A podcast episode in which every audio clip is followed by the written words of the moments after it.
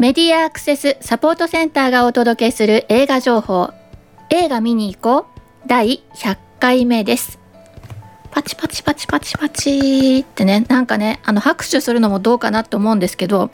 あのー、まあ、えー、毎月ね、えー、毎月っていうか毎週ねあのこう公開される新作映画をねご紹介しようと決めてから、えなかなかね、え週が、え抜けちゃったりとか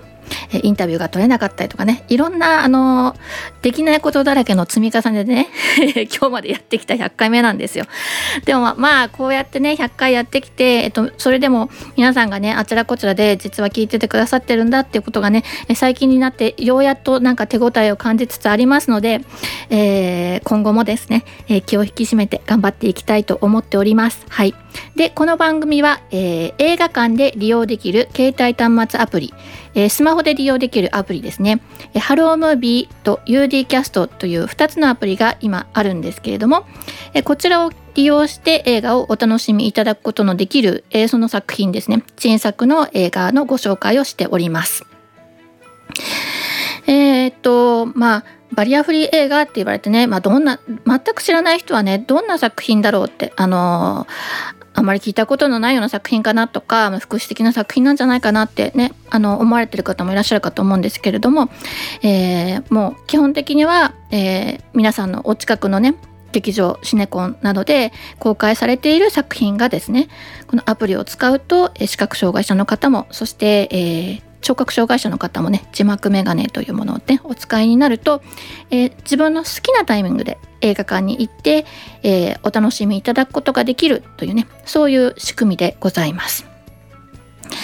えね、もともとはあの本当に劇場で、えー、耳元でこそこそ話すとかあるいはまあ特別なね鑑賞会の場を設けて、えー、オープンで、えー、会場にね、音声解説を流したりあるいは手話の方が通商通訳の方があの舞台に立ったりとか、まあ、いろんな方法でね今もいろんな方法を模索しながらより良いあのバリアフリーというのをね、えー、日本全国の人たちが、えー、模索しているところなんですけれどもこの番組でご紹介するのは、まあ、労働省される、えー、映画に、えー、今はこういうアプリを使って、えー、情報提供してますよと。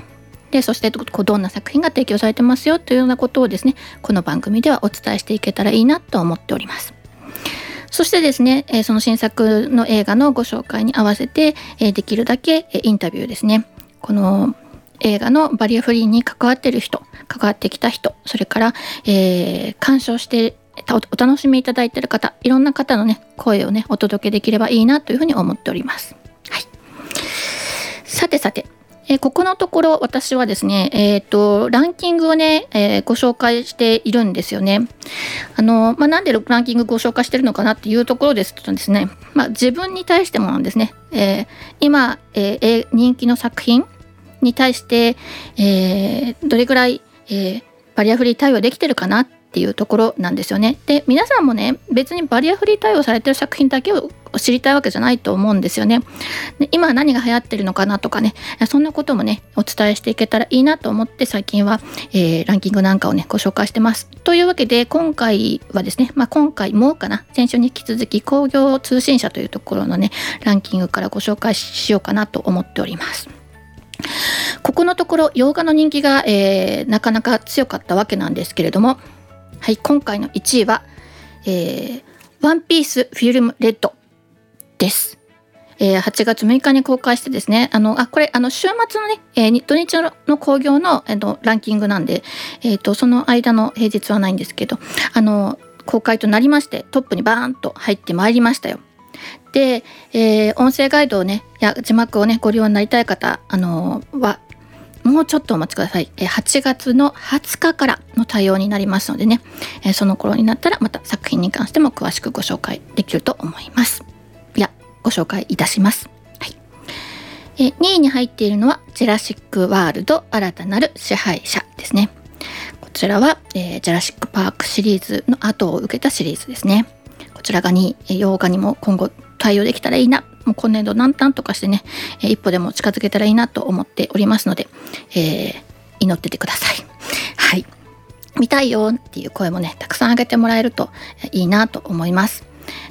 はい。えーと、人気の作品はねそうですねまあ吹き替えになることも多いのでね、えー、ガイドなくても見に行ってるよとかねそういう方もいらっしゃるんじゃないかなと思いますよね。3位がミニオンズフィーバーですね。こちらも熱強い人気です、えー、アニメコメディアドベンチャーですね。怪盗グルーシリーズのミニオンというね黄色い、えー、不思議な、えー、生態の、え生き物ですけれども、えその、えミニオンと怪怪盗グルー少年だったグルーですね。少年グルーとミニオンの、えー、始まりの物語ですね。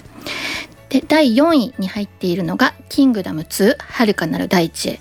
はい、これも長く、えー、ラッキング上位に入っています。えー、1の時もね大変評判が良かったので2も皆さん、あのー、期待にたがわぬ作品ということで、えー、根強い人気ということだと思います。えー、アクションアドベンチャーで、まあ、歴史劇でね中国を舞台にしてるんですけれども、えー、の秦ですね中国の、えー、王朝秦を舞台に、えー、隣国からのね、えー、侵攻を迎え撃つえー、この主人公のね歩兵としての初陣でもあるというね、えー、そういう、え、お話でスケールの大きな作品となっておりますのでぜひお楽しみください、えこれは対応して、えーと、ハロームービーに対応しておりますね。えっとそれから、えー、公演に入ってるのがトップ版トップガンマーベリックですね。もう長い間1位2位のとこにいたんですけれどもさすがに夏休み、えー、子供さんとね楽しめる作品がガガガッと上の方に入ってきましたね。はい、えー、非常に懐かしいということでね、えー、昔まだ見えていた頃にですね「トップガン」見てたんだなんて方もね、えー、楽しみに、え、してらっしゃるのかなとは思うんですけれどもね、えー、これまああの人気作品はやはり吹き替えにもなっているのであれですけれども、まあ、視覚的なね楽しみみたいなものに関してはまだちょっと音声ガイドついてません。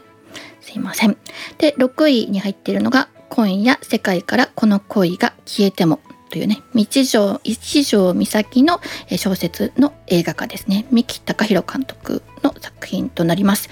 こちらももう公開は始まっていますが、えー、音声ガイドの対応は19日の金曜日からというふうになっております、はい、アイドルグループなにわ男子の道枝俊介と、えー、東宝シンデレラのオーディションでグランプリを受賞した福本莉子を、えー、主演に迎えての、えー、映画化となっておりますそして7位はゴーストブックお化け図鑑。えー、これはあの本当に私これご紹介するまでは知らなかったんですけれどもね小学生たちの間で大変大人気のお話童話を元にして、えー、映画化したものでございます。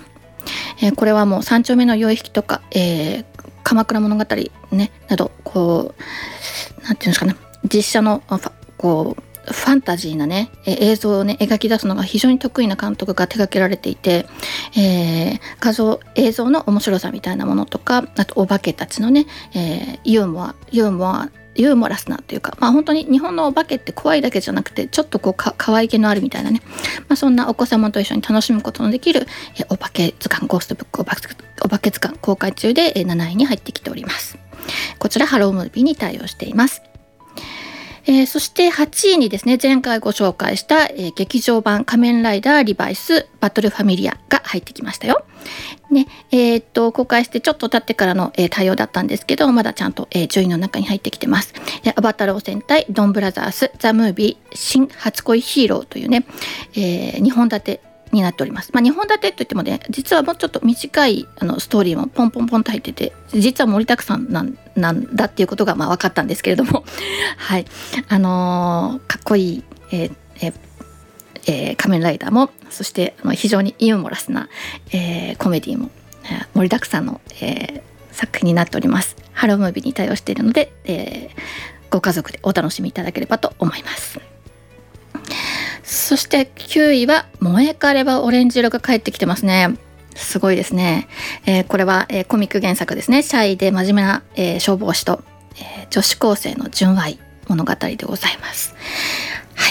はい。え私はね、え前回ご前回というか、まあ、ご強くご紹介した時にですね、えこれ主人公がスノーマンというアイドルグループの、え岩本光これね「テル」ってね、えっていう字を書いて光る光と人気モデルのぬくみメルのが主演なんですね。でこのぬくみメルさん、まあ、メルルって呼ばれてる彼女はね私の中ではおそらく皆さんの中でもあの恋ですヤンキー君と白状ガールの中の8個ですねキャラクターのハチ子がですねあのキュンキュンする純愛の主人公の女の子になっております。はい、えー、これあの私のね高校の時の友達がですねあのフェイスブックでもう本当 何回も見ててななんでこんな何回も見に行ってるんだろうって思ったらですねもうなんかもうスノーマンのもう岩本光のファンで娘さんと一緒に2人でファンでもう暇さえあれば映画館に足を運んでいるということがね分かったんですけどもはい。そんな感じになっております。そして10位は「ドラゴンボールスーパースーパーヒーロー」です、えー、孫悟飯とピッコロの指定コンビを軸に、えーそうですね。レッドリボン軍との戦いを描いております。あの本当にピッコロがねたくさん描かれていてあの今までのストーリーとはまたちょっと違ってなかなか、えー、良いなということでございます。はい、こんな感じのトップ10になってきてましてね。あのー、洋画多かったんですけど今回は日本邦画もねガンガン入ってきていて、えー、そしてまあ邦画入ってきてるとはいうもののですねえー、っと「ワンピースとねそれから今夜世界からこの声が消えてもに関してはもうちょっとお待ちいただくというような状態になっておりますが対応いたしますよということですね。はい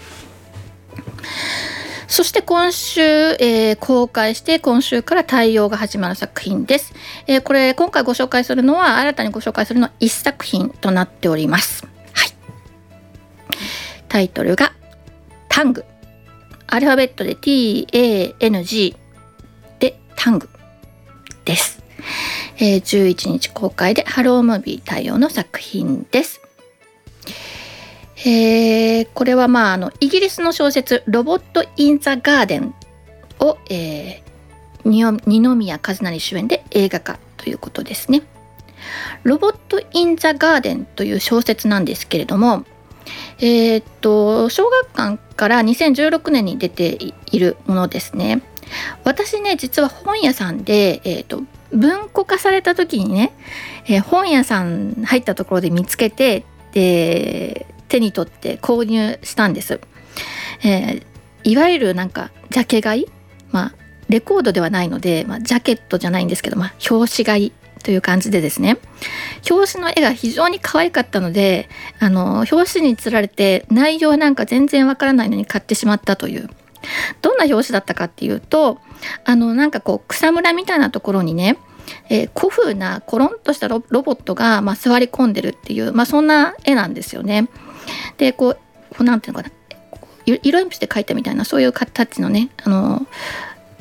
まあ、だからといってふんわりしたっていうよりもあの、まあ、ちゃんちゃんとした絵なんですけどあの、ね、絵であのいや可愛らしいロボットだなってもう本当にその表紙の絵だけにつられて買ったということですね。で私でも実はそれえ、ー、とその一冊を買っただけでね今回調べてみたらですねこの作品すごい続編がたくさん出ていて「ロボット・イン・ザ・ガーデン」ロボが、まあ、初めの本なんですけど「ロボット・イン・ザ・ハウス」で「ロボット・イン・ザ・スクール」「ロボット・イン・ザ・ファミリー」ロボット・イン・ザ・ホスピタルと延々続いてるんですね。これデボラ・インストールというねイギリスの作家さんの作品なんですけど日本をはじめ、えー、十数の言語に翻訳されているということなんですね。と調べたところあのサピエ図書館ですねインターネット上の、視覚障害者の方々がご利用できるあの図書館のねデータベースを調べたところですねえっ、ー、と全てがあの上がっていました。えっ、ー、とですねまあ、正確に言えば、えっと、一番最近のロボット・イン・ザ・ホスピタルに関しては、まあ、着手ということでまだ完成はしてないということなんですけどね、えー、ロボット・イン・ザ・ファミリーまでですね。えっ、とファミリーもですね音声あ片方だけでしたけどね。あ、えーと、いずれにせよあの関心のある方是非あのサピエ図書館でも探してみてください。さてさてそしてですね、え、どんなお話だったのかということなんですけどあそして映画はえー、っと小説とは、えー、違うんですよ。いや違う、はい、何が違うかというとまず舞台が違います。あの場所が、えー、イギリスではなくて日本なんです。まあそうですよね。二宮和也が主演でって言った段階から、まあ、そうしたんだろうなとは皆さん想像はついてたと思うんですけどすいません。あの舞台が日本です。で日本なんですけどちょっと近未来です。でえー、っとなぜ近未来かっていうとあのアンドロイドが普通に生活の中に入っているんですね。いやもうアンドロイド普通に生活の中に入ってるだろうって確かにそうですよね今相棒がいたりとかあとはねお店の入り口とかでねあの接待してる子とか猫さんとかねいろんな子がいますね確かにアンドロイドは今もう働き始めてますがえさらにそれが、えーと、活躍している社会になってます。ね、でえっ、となので皆さんがこうロボットっていうともうちょっとこうつるんとしたっていうかあの近近近代的なというか未来的な形をイメージするし実際その人たちもロボットって言ったら、まあ、そういう人たちのことを、えー、指してるんですね。ま、アンドロイドって言ってますけど。なので、えっと、この私の表紙で見つけたなんて愛くるしいと思ったねこのコロンとしたロボットえっとねまあなんて言えばいいの？錆びた一斗缶みたいなあを想像してくださいよ。ね、一斗缶ねそれをまず縦に置きましょう。でそれをちょっと潰す、まあ、ちょっと正方形に近くなりますよね錆びてんですよ錆びてんです。でそれでその上に今度は横に寝かせた一斗缶をね寝かしてみてください。寝かしておくんですよ。でそれをさらにまたちょっと潰してください。ねちょっと潰す。ねなんとなくわかります？でそのちょっと潰したものとちょっと潰したものの間は、まあ、棒みたいなものでものでくっついててで下のが胴体上のが、えー、頭っていう感じですね。で頭には大きな目が2つついてるんですけど目はね丸じゃないし四角じゃない角の取れた丸みたいな感じで角の取れた四角かみたいな感じででその中にデジタルのこう光の粒がねいっぱい並んでるんですよ。でその粒の並び方に対して粒がのその光ったり光ったり消えたりすることでその目の表情が生まれてくるみたいなそんな感じなんですね。でそのそこにまあ、えー、簡素な手がついててあのー、まあ、手はねえアルファベットの指示みたいなやつ。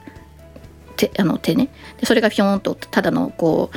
うワイワイ太いワイワイワイヤーみたいなので体とくっついてるみたいな。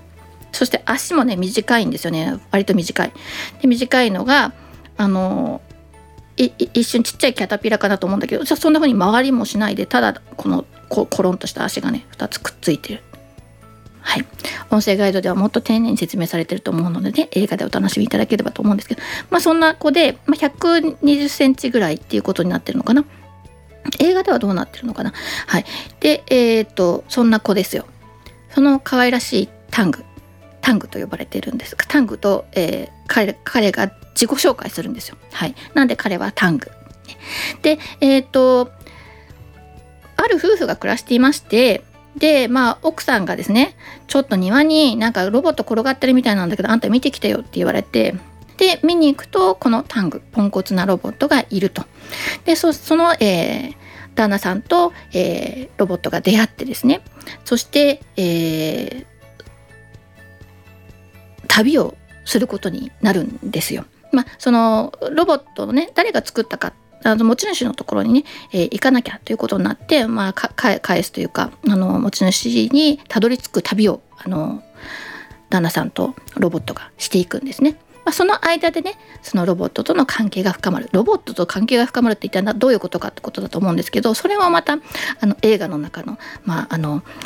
なんでしょうね、まあ、秘密のストーリーが、えー、入っているのでね、えー、そこそこら辺もお楽しみいただきたいんですけども非常に感情豊かなあの本当に子供みたいな可愛いロボット。でその子と、えーまあ、旦那さんが旅をしていくと。で、まあ、その若い夫婦あの奥さんの役を満島ひかりがやってるんですけどね。その若い夫婦は、まあ、今問題をちょうど抱えていたところでで、えーとまあ、そのロボットとね旦那さんが、まあ、旅に出ているということで、まあ、ちょっと距離も置けているんですけどもその間に、まあ、お互いの中で、まあ、いろんなことが起きてで、えー、最後また関係が、まあ、一歩進んでいくというか変わっていくというそういう話になっています。えー、っとこの監督ねあの三木隆弘監督なんですよつまり今夜今回6位に入ってる「今夜世界からこの声が消えても」のあの監督と同じ監督なんですよね。うん、まあこの、まあ、恋愛ものとかねこう心のねやり取りみたいなのを本当にあの美しく描く監督だなというふうに思います。はい、で今回の作品はなんだろうなそんな叙情的な作品というわけではないんだけれどあのそれぞれの心の動きみたいなものがね、えー非常に興味深く描かれていますしまたそのアンドロイドとかロボットとかねそういうものとの付き合い方私たちの社会の未来みたいなものもね考えるきっかけにもなるかなって思います。全然深刻な作品ではないんですけど、まあ、そんなことをね、えー、考えられる作品にもなっています。あのお若い方、まあ、お子さんとして行ってもねあの十分楽しめると思うし、まあ、大人が行っても当然楽しめるとそんな作品になっております。はい、えー、115分の作品ハロームービーに対応しています。はい。という、えー、新作の映画のご紹介です。でこれから公開する作品ですね。これから対応が予定されていてという作品は「ハウですね。人と保護犬の絆を描いたドラマです。えー、犬との絆を育む主人公を田中圭が演じます。8月の19日公開です。それからワンピースフィルムレッドが8月の20日からの対応そしてですね、えー、あ移動事例は音楽隊これが8月26日、えー、公開で対応ということでね阿部寛が、えー、主演している作品です。えっ、と移動事例、えっ、と警察にね、え刑事だったんですけどね刑事阿部寛さんが刑事なんですけど、まあ、それが、まあ、移動事例で警察の音楽隊に行くことになるというお話です。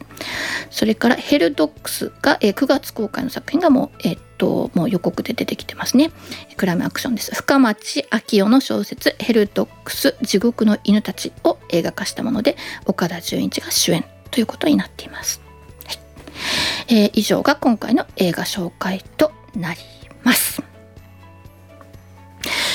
えー、っと続けてインタビューなんですけれども今回はですねえー、マスクの事務局長にですね、まあ、前回も、えー、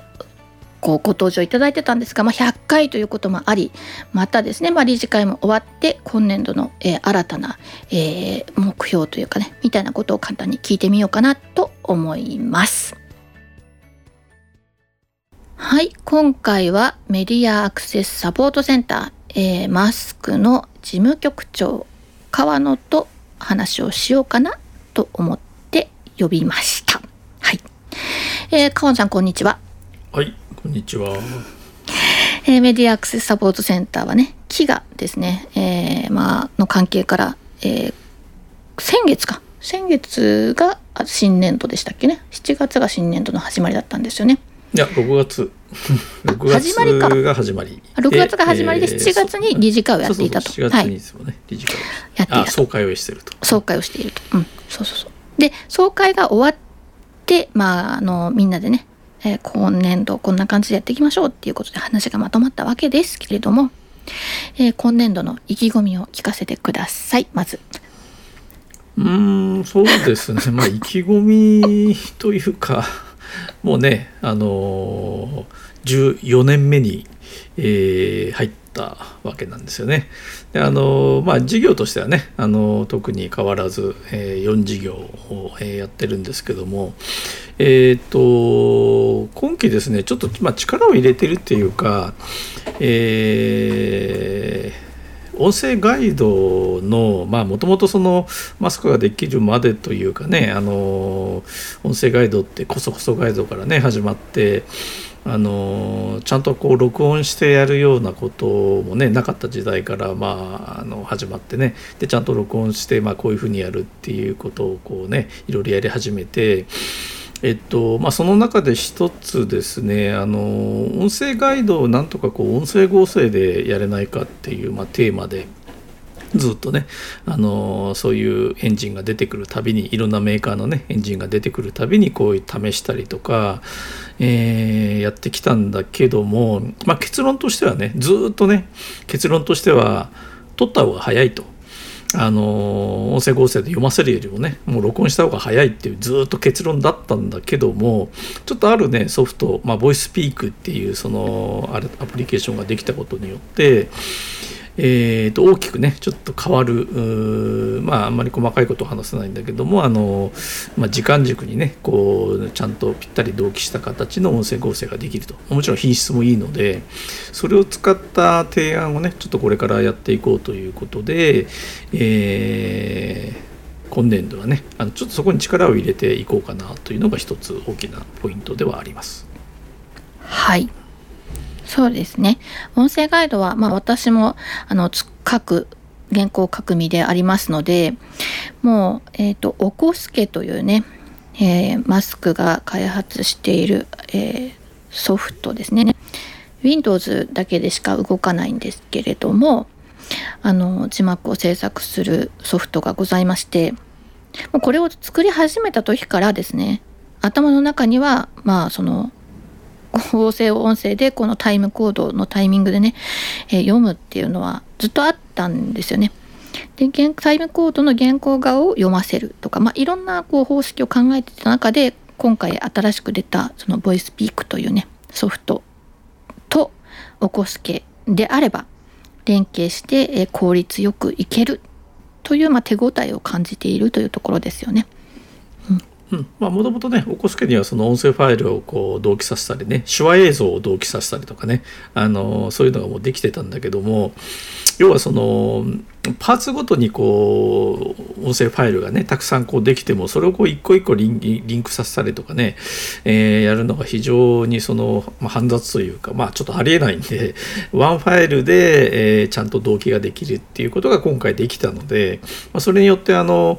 頭でねあの同期ポイントを出しとけば、えー、途中からもねあのしっかりとぴったりとこう同期がかかるっていうことで、まあ、いろんなねメリットがあるっていうねあのまあ、そのメリット、まあ、一つ一番大きいと思ってるのが音声ガイドって実際こうねガイドの制作者がプロ養成講座でこう我々もねあの今 JVTA さんと講座をやったりしてるんだけどもそのなかなかこう世の中に出にくいっていうか あの地方にいるとねいちいちじゃあ東京のスタジオまで行ってディレクションまでしてみたいな人を育てるのは非常に大変だしあの制作さえしっかりできれば自分でねあの整合成エンジンで読ませてカンパケまでできちゃう。となるとスタジオまで行かなくてもいいし、まあ、コスト的にもねあの当然下がるしっていう、まあ、そこが多分一番大きなメリットかなとね思います。そうですね。で今まで合成音声非常に高額で手が出なかったんですけれどもあの非常にあの手頃な値段でね出してきてくれているので個人でもね扱えるようになったのとあとあの抑揚とかの直しもね手軽非常に手軽にできるようになってきたということであの、まあ、今からもう今年度ねあの非常に力を入れていきたいなというところではありますね。そしてあの今話に上がったようにあのこれ私たちは主に映画の音声ガイドを作っているわけなんだけれどもあらゆる映像に対して手軽に音声ガイドがつけられるようになるっていうことなんですよね。あの今までは、まあ、映画ぐらいこうこの労働省されてる映画で、まああのまあ、エレンさんたちが、まあえー、資本力もあるそういう作品であったからあの、まあ、収録してスタジオで入れてで音を調整してっていうようなそういう、まあ、お金も、まあ、かけられて、えー、やってきてるようなところは確かにあるんですよね。でも本当に何でもない映像あの YouTube でちょっと上がっているような映像とかちょっと気になるなっていうような映像これ紹介したいなっていうような映像に対してねでも手軽に音声ガイドがつけていけるあの音声ガイドがある社会っていうのがでできてくるとなおさらじゃあ映画につけてるのは当然だよねあって当たり前だよねってあのもうあるかないかを心配しながら映画館に行くなんてことをする必要のない社会にね向かってってくれてるくれるんじゃないかなっていうふうにね私も期待しているところでございます。そうね、まあ、あの全体のね映画の数でいうと公開本数って邦画でね600本ぐらい毎年あってで今まあハロームービーで対応しているのもまあ10%、まあ、60作品とかね70いくかぐらいなんだけどもそれ以外の9割近い作品をね音声ガイドつけるっていう時じゃあ全部そのスタジオでねナレーター入れてちゃんと撮れ撮られるかってその予算っていうのは多分絶対ないので、まあ、その辺もちろんあの助成金とかのねあの話もあの進めていきながらもやっぱりその予算のない作品は、えー、これでできるとカンパケまでできるみたいな仕組みも両輪としてね必要かなということで、まあ、進めているということですね、うん、そうです。なくてもないなりに工夫してとにかくつけることができる社会みたいなねそういうのがいいなというふうに私も思っております。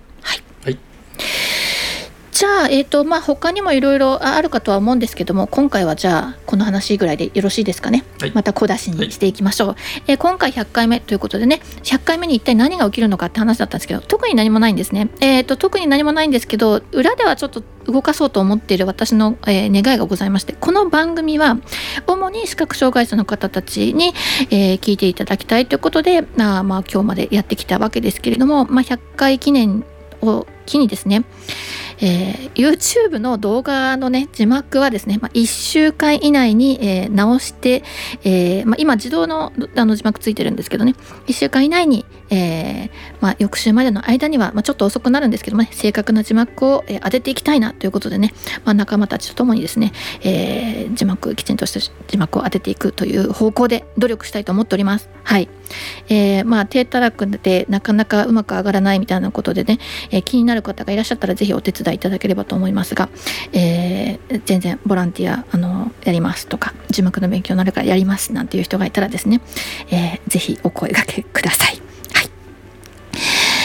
えー、というわけで私たちマスクはですね、えー、まああのえーと、こんな風にすればできるよとかあなたもやろう私もやろうみたいな、まあのそんな感じでね、えー、まあこういろんな方法いろんなこう立場の人たちがですね気軽にバリアフリー化に関わっていけたらいいなというふうに願っておりますので皆さん今後ともご協力のほどよろしくお願いいたします。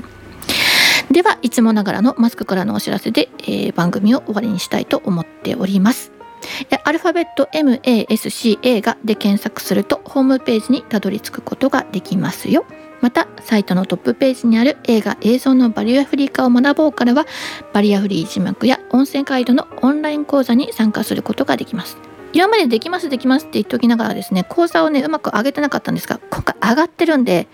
今これ聞いて気になったらですね是非サイト見に行ってください。はい、そしてこの番組へは映画見てきたよはもちろんこれ期待してるんですなどぜひ教えてくださいえっ、ー、と、そうなんです。この番組では基本的には日本全国北から南まで、えー、なるべくこう労働省でね、公開されてる作品をご紹介してるんですけれども、まあ、地方のね、え、ー、と、地元のこの作品につけて、えー、上映会するんです、みたいなね、そういう告知とか、そういうものにもね、えご協力していきたいと思っておりますので、ぜひ情報をお寄せください。以上、メディアアクセスサポートセンターから徳江さやかがお伝えしました。ではまた来週。